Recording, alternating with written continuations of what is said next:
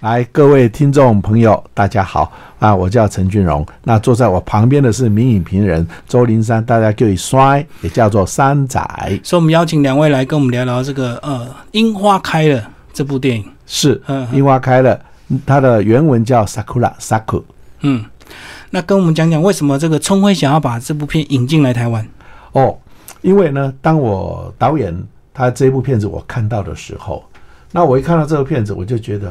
哎，这个片子跟我所认识的朋友的家庭完几乎可以说完全一样。就现在很多对，现在很多家庭都这样子。嗯，那那时候我就想，啊，我应该要把它引进来了，让大家看一看。嗯嗯，虽然说这些电影所谓的我们在探讨式的社会内容的这一类型的电影，它的生意并不好做，不好操作，但是身为电影人，有时候也想要做一点好的事情嘛，有点公益性。对对对对，所以就把它引进来。嗯，然后这个呃，我们的这个影评人哦，我是山仔，大家好。哎，山仔，帮我们介绍一下你对这部电影你的你的感想怎么样？哦，我觉得呃，其实看这支电影之前，我有还蛮多想象的。那首先看了电影海报，我觉得它是一个非常素雅的风格。我想很多日本电影其实都有这样一个风格的概念。那实际看了影片，当然因为。呃，去之前其实我大概知道这是在讨论一个所谓的一个议题，是有关于老人失智的问题。那所以看之前我也会在想说，是不是会看完以后会让心情很沉重？对，因为坦白说，这样的一个电影是不是能够让更多的人来接受？这其实一个很大的一个考验。那当然看完电影后，其实。呃，我会觉得还蛮感动的，但另外一部分也为这个电影感到开心吧。因为事实上，我这个导演他当然会把就是日本人非常擅长这种令人觉得很感动的那种，呃，特别是用非常沉稳的方式呈现出来。但我觉得更重要是，导演其实在这影片里头，呃，除了他的沉稳里头去呈。把这个故事非常清楚的讲完。那更重要是，他其实把很多，嗯，虽然是很写实的，但是他其实尽量把一些非常不堪的、非常呃，就是令人觉得难过的这些部分，其实有尽量的去淡化。嗯，那我想，其实这个除就虽然是一部写实手法，但其实它呈现出来质感是非常像诗一样的电影。对他不是的这么样，因为坦白说，呃，很多写实电影会让人家觉得最后沉重到走出戏院都觉得天灰蒙蒙的。对对。但是反而这部电影看完以后，就像它片名一样，就是呃樱花开了，你会觉得就是说，也许人的老化是一个自然的过程，但是到最后我们可以看到，他依旧是重新因为这个爷爷的这个失智症啊，他们重新对这个病有了新的认识，那也重新去建立自己呃一个本来非常冷漠。疏离的家庭关系得到一个呃修补的一个契机。那同样的，在陪着这个爷爷去寻找他记忆里头那樱花盛开场景的同时，我想也是把大家的心凝聚在一起。那更重要的是，他们对于这个家庭的和谐互动，还有对于生命，其实有了更深一层的体会。那我想，这是我对这部电影感到开心的部分，因为其实你如果去谈某个议题，把它谈得太阴沉，那其实让观者反而会有一种排斥或压力。嗯，但我想这部电影最大的好处是，呃，他告诉大家要去关心这个问题，然后要去注意这个议题，但是他却用非常一个光明、非常希望，甚至带有非常浓的一个诗意的方式去呈现它。所以就是说，呃，你你可以去，等于是呃，看完这部电影，可能找一个你熟悉。的人，你想跟他说谢谢的人，跟他做个拥抱，因为这个电影其实非常深刻的去表达感动还有爱的那样一个关怀。那更重要的是，我们透过这个电电影的，其实你就会觉得说。哦，你进入到那个情境里头，你体会到这个生命的无常，体会到身体的变化。那更重要的是，就是把握当下我们可以做的事情，然后我们把该做的事情做好，然后把该说的谢谢完成。那其实整个旅程完成了以后，其实就对我们来讲是一个非常好的一个生命的一个救赎的过程。所以我想是非常好看，也非常让人有一个正面意义的一个激励产生。对这个主题，虽然这个听起来非常沉重啊，这个有点这个灰暗，可是这个。个呃，看完之后会觉得充满希望，重新再开始。那个俊龙哥帮我们讲一下，在你这个呃这部片进来台湾之后，一些我们大家的一些回想，好吧？以及你预期能够造成我们台湾社会一些哪一些回应？因为日本好像老化的比台湾早，对不对？是比台湾早。那但是台湾也一直在往后在，就从后面一直在追上了哈。因为这部片子我们总共做了啊，包括在戏院里面的大型的试片，总共做了十四场的试片。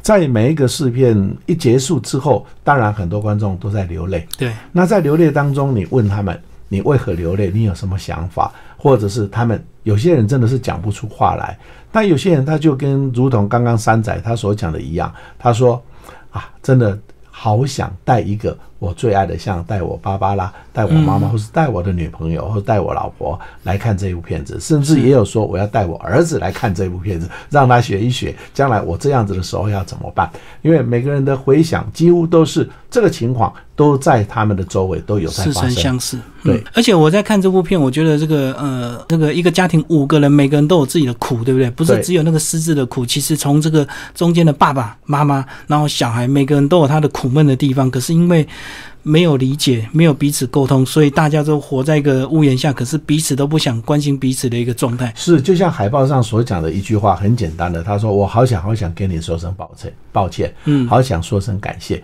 感谢跟抱歉这两个字眼，事实上很简单哈。我们常常要讲出口，真的是太简单了，可是偏偏针对你要讲的对象。”我们真的是讲不出口，那也许自己做不到，也许自己有所亏欠，就像在片中的爸爸一样，他在几年前他曾经有过外遇，好，在片中是很淡淡的把他描述，非常淡的。一个镜头而已，一个镜头而已，就是说他妈妈 就是他老婆在那边，那另外是另外一个女人，就这么一个镜头而已，是导演谈判，对，在谈判中他一进去看到，那这件事情就是一直在他心中当做一个很大的障碍。阴影，对他一直觉得。他的老婆不知道会不会原谅他，他一直在想会不会原谅他。可是对于老婆而言，这个“原谅”两个字早已经超乎小孩子了，对小孩子的关照已经都超过了。所以在片中，我们可以去学习很多事情，从这个人跟人的接触当中，那。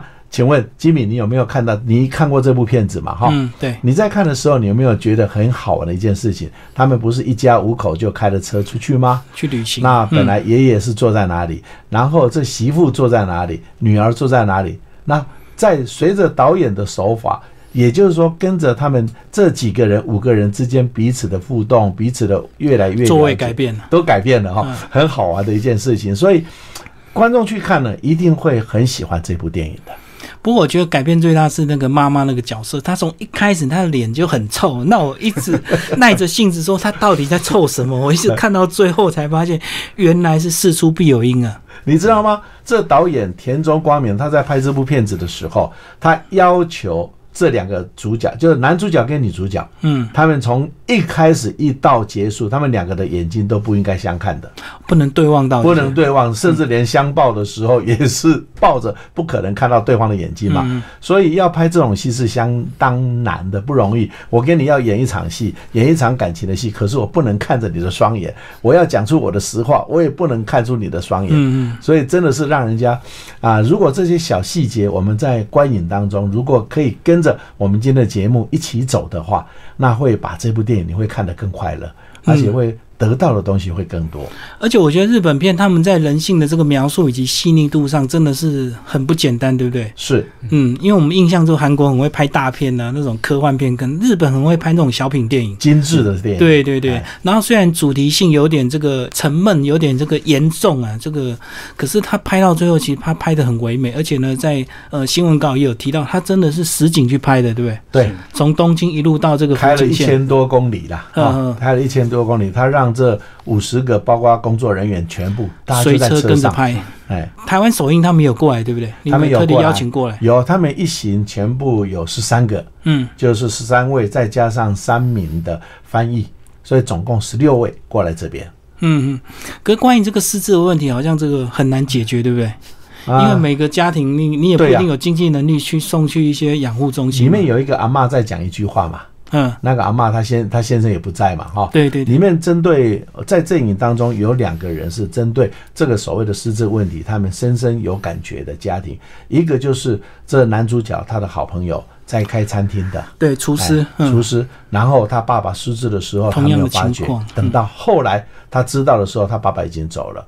他觉得自己一生当中，他那个阴影都没有办法离开。哦，哎，所以他一直劝男主角说：“你记得，你记得，你这个时候还有什么机会？你一定要把握。”赶快去做，不然你可能会后悔一辈子。啊，另外一个老太太，好，他老太太他们不是到山上的民宿找到民宿，据说在当地的民宿，每个民宿都是只适合给一个小家庭来住。嗯，那他们这样来经营。那这老太太在帮他们铺床，在整理这个房间的时候，讲了一句话：这个问题呀，大家都有啦。只是严重跟轻的问题啊，那时间的问题，大家都有。也就是说，对于我们每个人来讲，他给我们一个相当大的一个安抚，就是说每个人都会有的事情。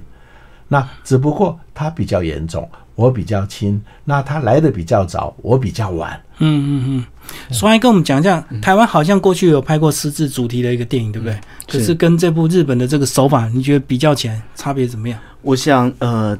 的确是这部很特别，是因为。呃，日本人做事比较谨慎用心啦，那所以像刚刚这个理事长讲说，他们这个拍公路的路路程，那呃不只是路线是照着走，他其实整个情绪还有拍摄的这个所谓阶段性都是这样的走走法，嗯，所以他其实也希望说，在这个过程里头，把整个呃就是工作人员从陌生到熟悉，然后一慢慢的在这个过程也凝聚下来，所以我想这个拍摄手法的确是很特别，就是说呃在台湾可能为了很多就是时间的问题，我们可能。会呃跳场去去做，对，直接到目的就拍了，不用在实景边走边 拍，就很难啦。你很难这一路过程，毕竟不是纪录片嘛。对对。那我想这部片比较特别，是它真的就是把整个心路历程，就是这一路的过程，也把它这样做一个完整的呈现。那也的确让大家工作人员真的从东京的比较陌生的角度，一直慢慢到一个熟悉到热络这样感觉。就最后呃听导演讲，他是凝聚，就是希望大家最后就是一家人这。的确有这样一个情感产生，那更特别的是，我觉得，所以，我我觉得那整个录的过程里头，你会很很压抑，看到说这整个录有一个非常。呃，隐晦的这样的一个情绪在走，有时候那个大家的互动和关系，还有就是，其实我觉得就是，我想不只是演员啦，就工作人员应该都受到感染。那另外一个部分，它是用一个比较沉稳的方式去拍的，所以其实台湾的拍摄手法都会比较写实啊，呃，就是让演员尽量去释放，然后你你甚至就是到一种声嘶力竭的状况。但是我想这部片里头，它是用比较平静的方式去看待这个事情，然后甚至。是呃，其实到最后面的呈现方法就。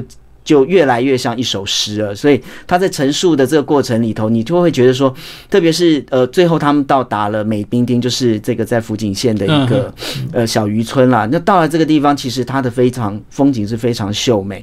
那其实你看它这个公路穿梭的这些车子里头，其实特别是它那个小小的旅行车穿梭到整个非常壮阔的景色里头的时候，其实你整个人就进入到一个诗的境地里头。那特别是最后那个爷爷，因为他。到了有失智的状况，其实有点像做梦啦，就说哎，时而清醒，时而恍惚，那时而又觉得做梦的事情好像是真的，那。又时而又觉得说以前事情好像是一场梦，就在那个恍惚恍惚之间里头，其实就是把整个呃人和物还有这个景色融到整个景色里头，那再营造一种像梦一样的这样一个情境里头，其实也是一来就是它整个呈现的非常唯美的，让让我们不只是感受到这个病的状况，是用非常诗意的方式去理解这个病，而而不是可能像台湾这边可能就会用很写实、很对、很很挣扎。对，那我想这个是的确是我们在看这个。戏的时候是可以借鉴的。那第一个借镜的要点是说，呃，的确，我想当初这部电影能拍摄，我想美冰厅这边的这个。地方政府给予很大的支持哦，对，所以我想这部片呈现这么美好的美宾厅的这个风光，还有这个呃山光水色，我觉得的确从某个角度来讲，他用非常隐晦的方式去呈现它的美丽，然后还有这个地方的一些活动祭典啊，还有非常淳朴的这人情味，其实都用非常的一个诗意、非常的一个细腻方式呈现。那另外一部分，它也让我们就是用一个比较类似看一个抒情诗的方式去理解。而不是论说文啦，是用抒情诗的方式去理解这个病对于人和对家庭的一个状况。所以，我想这这是这部片，我觉得个人觉得是比较呃属于日本特色这个地方，对，那当然，我想这是我们可以借鉴的，因为除了呃写实这个部分，我想是我们可以看到说，台湾其实在处理写实部分是比较 OK 的，但是反而在处理把这个整个影集能够跟他所要置入的这样的一个主题也好啦，或是这样的一个地方特色表现出来，我觉得是可以借鉴的，因为用非常不着痕迹的方式去呈现出来，的确是非常好，就是你会自然而然去接受它。那另外一部分来讲的话呢，我想就是说，呃，这部电影的确用了比较多的心思去经营这个所谓的它的镜头也好，音乐也好，其实你就会觉得说，整个融在一起的时候，你就会觉得非常呃舒服，然后非常优雅。那特别是说，我们最后看到几个呃，就是这些主演来讲的话，他们慢慢的从陌呃疏离到慢慢的拉近距离，其实你你的情绪就会跟着一起进去。那当然最后。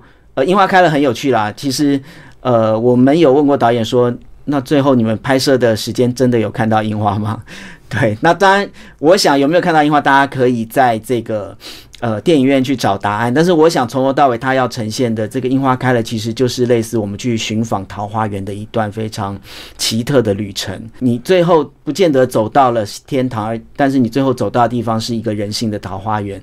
那在这个地方有大家彼此的关怀，然后在一个非常淳朴、美的像诗的这样的一个小鱼缸里头，找到一个心灵的一个方向和寄托。嗯，所以我想这个是他表达的地方。嗯，所以其实这部电影真的很适合全家去看，因为我觉得他讨论。的面向虽然只有这个呃看起来好像是私自的问题，可是整个家庭伦理的关系都有介绍进去，包括这个五个角色，我相信每个人你不同的年纪、不同的身份，你看会有不同的感触。像我个人就觉得男主角那个部分很可怜，因为就是像我们现在 三明治，对对对，上有老母，下有小孩，然后你工作已经正要拼，已经开始要有点收获哇，马上他就要变公司的董事了哈，然后家里就打电话来，什么爸爸又怎么样了，然后。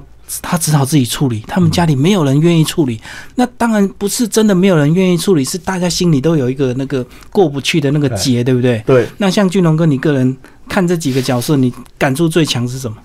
啊，我觉得当然最可怜的就是这老爸了。嗯，是。那他还活在自己的阴影当中。嗯。那他看不清所有的他这个家庭里面每一个成员，他们心里想的是什么，他们做的搞不清楚。他真的很搞不清楚。可是。你会觉得你也会很同情他，他一直努力的想要做最好的爸爸，对，要赚做最好的，多赚点钱，多赚点钱，做公司里面最重要的。你看他对员工多好啊，嗯，大家可以在这样子很快快乐乐。他对他的小时候的朋友，他的发小也非常好啊，嗯，好，那就是说这样的一个爸爸，可是他面对的压力，他真的是没办法去解决。那在那一段，如果说。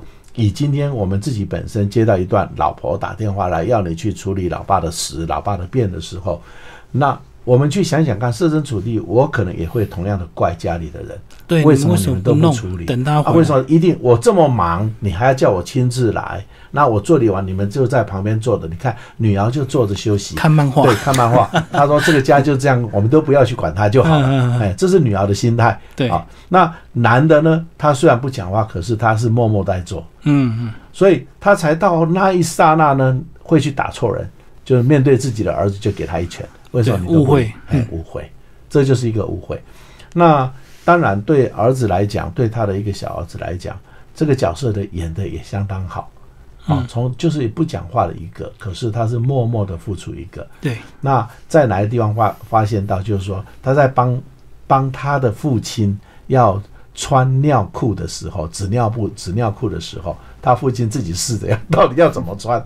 哎，儿子来就是静静的，他这样做。嗯，然后后来儿子的问他的一声，他说：“我会不会让你很丢脸？他有这么好的一个爸爸。”可是他竟然在联考中，他没办法考上想要考的学校哦，而且去打工这样子。对，嗯，会不会给他爸爸很丢脸？哦，这时候你就可以看到两个父子之间的一个冰就开始融化了。嗯，那观众的心也。同时在融化，所以看这部电影很过瘾的地方，就诚如刚刚三哥在讲的一个延迟的旅程，真的你会感觉像是。然后我在看当中，我还有更感动，就是会觉得我每一个阶段，每一个人跟人之间的关系，那个冰在融的时候，我们自己也跟着一起在融，嗯，一直在融化，因为我们也会发生相同的事情啊。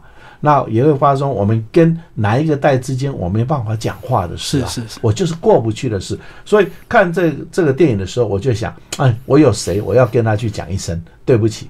好，赶快记得要跟他讲一声对不起，快快乐乐的把心里的话跟他讲，就没事了。嗯，就这样。不过这部电影探讨这个失智的问题，但有一个很有趣的，就是说有些长远的记忆你是不会忘记的。所以有时候看到这个呃爷爷他突然拿看到人家在吹笛子，我就看到那一幕非常的感动，因为那个可能就是他小时候常常在。在做的一个事情，他很自然拿着笛子，他吹，他已经失智了，可是他却不会忘记，包括折纸一样。他站在小孩子面前，是不是像一个小孩子一样？对，要跟他借那一根，有没有？嗯，啊，拿他的东西，拿他的折纸跟小孩子交换。我觉得这时候真的好天真无邪的可爱，就是跟他交换。那你会看到一个老爷爷，忽然间就像一个小孩子一样。对，嗯。包括那个折纸也是啊，这个可能也是过去他小时候常常在折。我会折呀，嗯，魔术帆船，魔术帆船，为为了要送给在当时的在首映的这些观众们。我自己也折了一百多只啊，嗯嗯，是为了这部电影练习的，是不是？对，为了这部电影练习，然后来折给大家。嗯，不过他场景设定蛮有意思，他爷爷的这个爸爸是到国外去呃参战，然后有点像弯身，是不是？对，战败之后他们就全家对全家被遣返回去日本，只有爸爸那个就是爸爸留在那边。哦，就是爷爷的爸爸留在那边。对对。那爷爷当时是小孩子嘛，跟着跟他的妈妈回来了。那回来就住在湖景县的这附近。嗯。那有一个庙宇让他们去容身，他们就在那边生活。所以从这里面，我也有问医生嘛，哈，我说对失智来讲，有这一类人的失症是这一类的。他说对的。他在过去的记忆当中有一个很强的记忆，会让他记着。可是，一直要寻找那是真的或是假的。就像阿三说，他有时候好像觉得自己是梦中，有时候又好像自己忘记了自己是谁。那这时候他会很难过，因为他忽然间不知道，就像我忽然间不知道我叫陈俊荣。嗯嗯。那这时候会很难过，忽然间又会记起依稀依稀的，那是不是我啊？对。所以在片中，我们一直在看的就是说，他一直在回想他爸爸到底有没有回来。嗯嗯，哦，爸爸是不是有回来？哦，那他依稀的记住有回来，又好像没有回来，好像天天他们都在庙里在等，所以他跟他的儿子讲说，这里有一个庙，庙有这个六座的一个地藏地藏菩萨，哈，对对，然后怎样怎样，我们那旁边有一间北院等等，他就一直在想这一件事情。那还好，他儿子在当时有听有认真的在听爸爸到底在讲什么话，嗯嗯，所以这也教导我们家里如果或许有一些。类似的情况产生的时候，我们都要用点心呐，就如同这个老爷，这个阿公在教他的儿子讲的一句话，他说：“你要去称赞某一个人，你要从心里去观察。”嗯嗯嗯，要真的用心去观察，而且还好是这个爸爸他选择这个全家一起去追寻爷爷的记忆，而不是把他送到这个安养院去。如果送到安养院，当然表面上问题是解决，是，可是他跟他老婆跟他两个小孩的这个关系还是会化解，对不对？搞不好一个家庭就这样毁掉了。嗯嗯。那据医生他们讲说，当他找到了这个爷爷的这个点的时候，爷爷他的失智症会暂缓。嗯嗯嗯。哎，因为他知道自己是谁了。嗯嗯。哎，会暂缓。所以这也蛮好的一个情况哦，而且这个让他接触这个以前小时候快乐的回忆，可能他的状况就能够减轻，就对。对，嗯，还有一幕我好喜欢的，这儿子在帮爷爷在洗澡，帮他老爸在洗澡那一幕，对，他老爸在哭，有没有？在在浴盆里面，浴盆里突然就哭了，哇，这一幕我真的好喜欢，所以我为什么很喜欢这儿子？你看看。我们真的会帮我们的爸爸这样洗澡吗？有时候我们去去男生跟男生有点尴尬，有点尴尬。可是他是这样子帮他的爸爸这样洗澡，而且洗澡那个画面啊，好美好美。嗯嗯，那三哥你你你个人这个最感动的画面有哪一些？呃，我个人最感动的画面就是最后最后几幕吧，就是呃刚。刚谈到了这樱花开了，其实，呃，我想不一定，呃，就是因为这几幕当然有几幕是电脑合成的啦。嗯嗯，其实我觉得就是它很恰如其分的把真实场景和一些电脑的画面。呃，用一个非常巧妙的方式，就是那个时候你已经到了梦中了，对，就你等于是你梦梦醒来，你还发现你手上有一片樱花那种感受，就说你跟剧里的人物的，其实我想有时候你的现实和梦境是混淆的，但是你的心理感受其实是一致的。嗯，那我想这部电影，呃，从某个角度来讲。其实是一个日本人呃的一个社会形态的一个写照了。那特别是大家看看到，其实他从一个家庭家庭的角度出发。那其实大家知道，就是呃，在日本的社会里头是一个很严谨的社会。对。然后，所以每个人都很压抑。对对。然后，包括家庭的成员里头，其实每个人都在极度的克制和隐忍。然后就是呃，当我印象很深刻是他们家那个水龙头一直在滴水，然后就滴滴答答发出很大的声音。那其实这个就类似。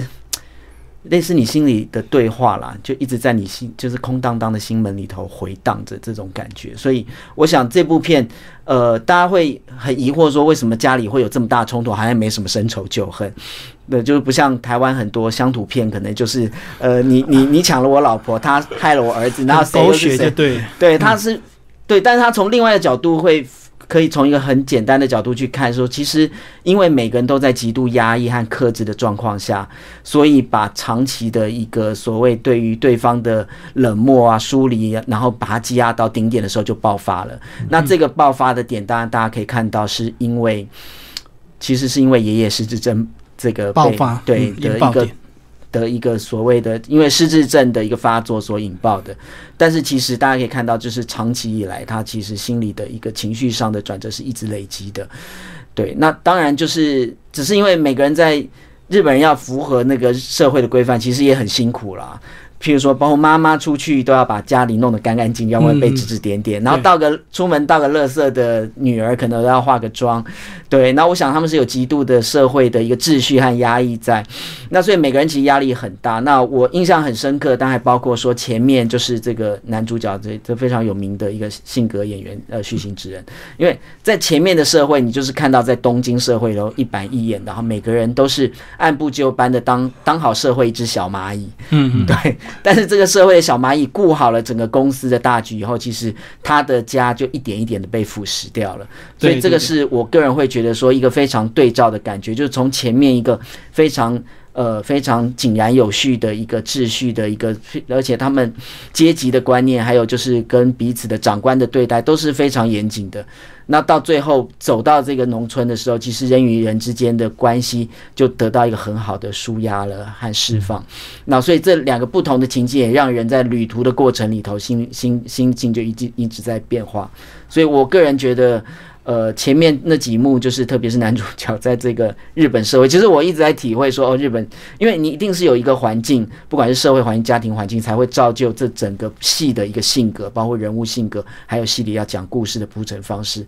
那我想，我个人会从一个他们怎么去建构这个社会概念的这样的一个价值观，或者这样一个社会概念的一个情境基础，然后再看这故事怎么铺陈。所以从这个角度，我觉得很好，是他先建构了那样的一个极度压。压抑、极度秩序化和极度克制的社会，然后再到一个非常舒服的农村里头去，把这些情绪做一个呃解放和和解，所以这是我印象比较深刻的地方。这部电影除了这个探讨失智，也有讲到这个夫妻相处之道啊。这个呃，军龙哥帮我们讲一下，这个一开始这个先生忙于工作，忽略了小孩的教养，那个小孩的一些运动会啊、一些爸爸会啊，他都没有去，造成这个老婆对他的不谅解。他说：“我永远只看到你的背影。”对呀，当。先生啊，他后来跟老婆在开始慢慢的两个人在化开心结话的时候，那导演要营造出那一段呢，他用了相当长的时间在营造，他的心里面的不满一直在累积。本来是先生有外遇，自己觉得有亏欠了，可是他会一件一件的累积出来，变成说，哎，太太他也做不对不对的一个事情，比如说这儿爸他回到家里，他看到，哎，太太你怎么？把东西就乱丢，有没有哈？嗯，他的那个围裙啊，就这样丢着，什么都好像家里都不理，家里怎么这么乱，碗都不洗啊？然后还要他的爸爸说要准备来洗碗，他辛苦回来还要来洗碗，等等的，一直在营造，营造到后来他真的不满了，他要把这个话全部讲出来了，他就告诉他太太，过去三年你都让我看到您的背影，嗯嗯，好，然后然后太太就缓缓缓句来告诉他，三年前开始了。你就让我看到你的背影了。对对对，要讲什么他都就可以开始他讲到从孩子，因为先生还在活在他的外遇的阴影，所以你看看，这太太已经不是在那个外外的阴影，她全部在孩子的教育上。教养问题。我们的女儿，她的母，她的父亲要要到的那个指导会，你也不来。女儿第一次要学拉单杠，你也不去教她，是爷爷来教她的。在女儿的成长，你根本没有做，而且每一次太太都很客气的来告诉她，一开始都是一开始都非常客气，请你要来。可是她给她看太太看到的是什么？完全不理会，因为他要上班；完全不理会，他要上楼做任何的事情就这样，因为他很忙，就是很忙，所以他太太都看到他的背影。对，那到最后真的很好玩的一一一个一个转折点了哈。因为太太真的是也爆发了，对，他在后面坐在最后一排，天天在当的是一个不讲话的媳妇，可是看到他们在讲话等等，他也是闷了闷了很久了，就终于爆了，爆发，他要走了，对，他要回去，他受够了，他受够了，受够了，他找的理由就我要回去照顾那些花花草草，嗯嗯，哎，啊，就是受够了，好，这就是一个很大的转折，我们看到夫妻两个人可以在一起，能够抱在一起，开始在谈事情。那那为什么会抱在一起？因为先生就使出了一招啊，嗯，他就跳下去，因为老婆先说我要跳下去了，我干脆要跳跳海了，嗯，那先生说那我就先跳了，是带头跳。这时候老婆就开始心里面很急呀，那先生会游泳嘛，哈，嗯，那就浮出来了，两个人就开始爱在一起了，就开始谈了。所以，我我会觉得就是说，我们人跟人在一起里面，我们要找到那一个契机是可以去营造的。这个可以去，在整个机会当中，我们看到了，就像玄先生一样，他在那一刹那，我一定要要一搏哦。你可以看到，好像在搏出搏命的一个演出一样，我就是要搏，好跳下去。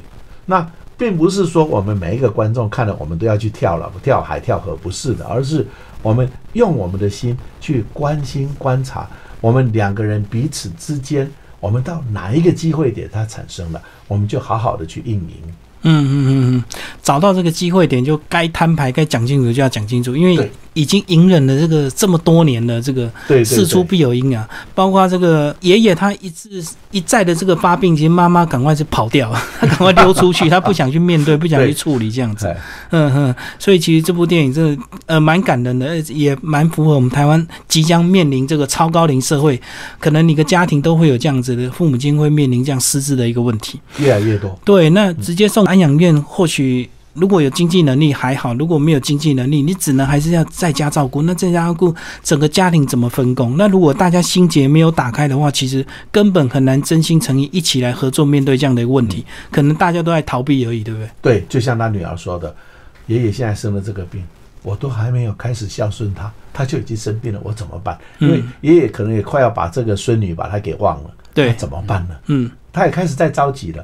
所以这些东西就是怎么样让全家能够一起来正视问题，也就是说这部电影的它主要的目的。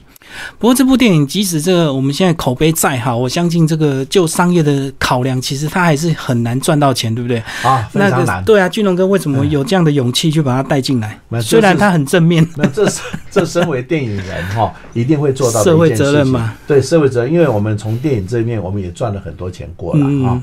那总是。当你看到一部好的电影里面，就会有义不容辞，我不做谁要来做？嗯，就会有那一种鼓励自己要去做这样的一件公益的事情。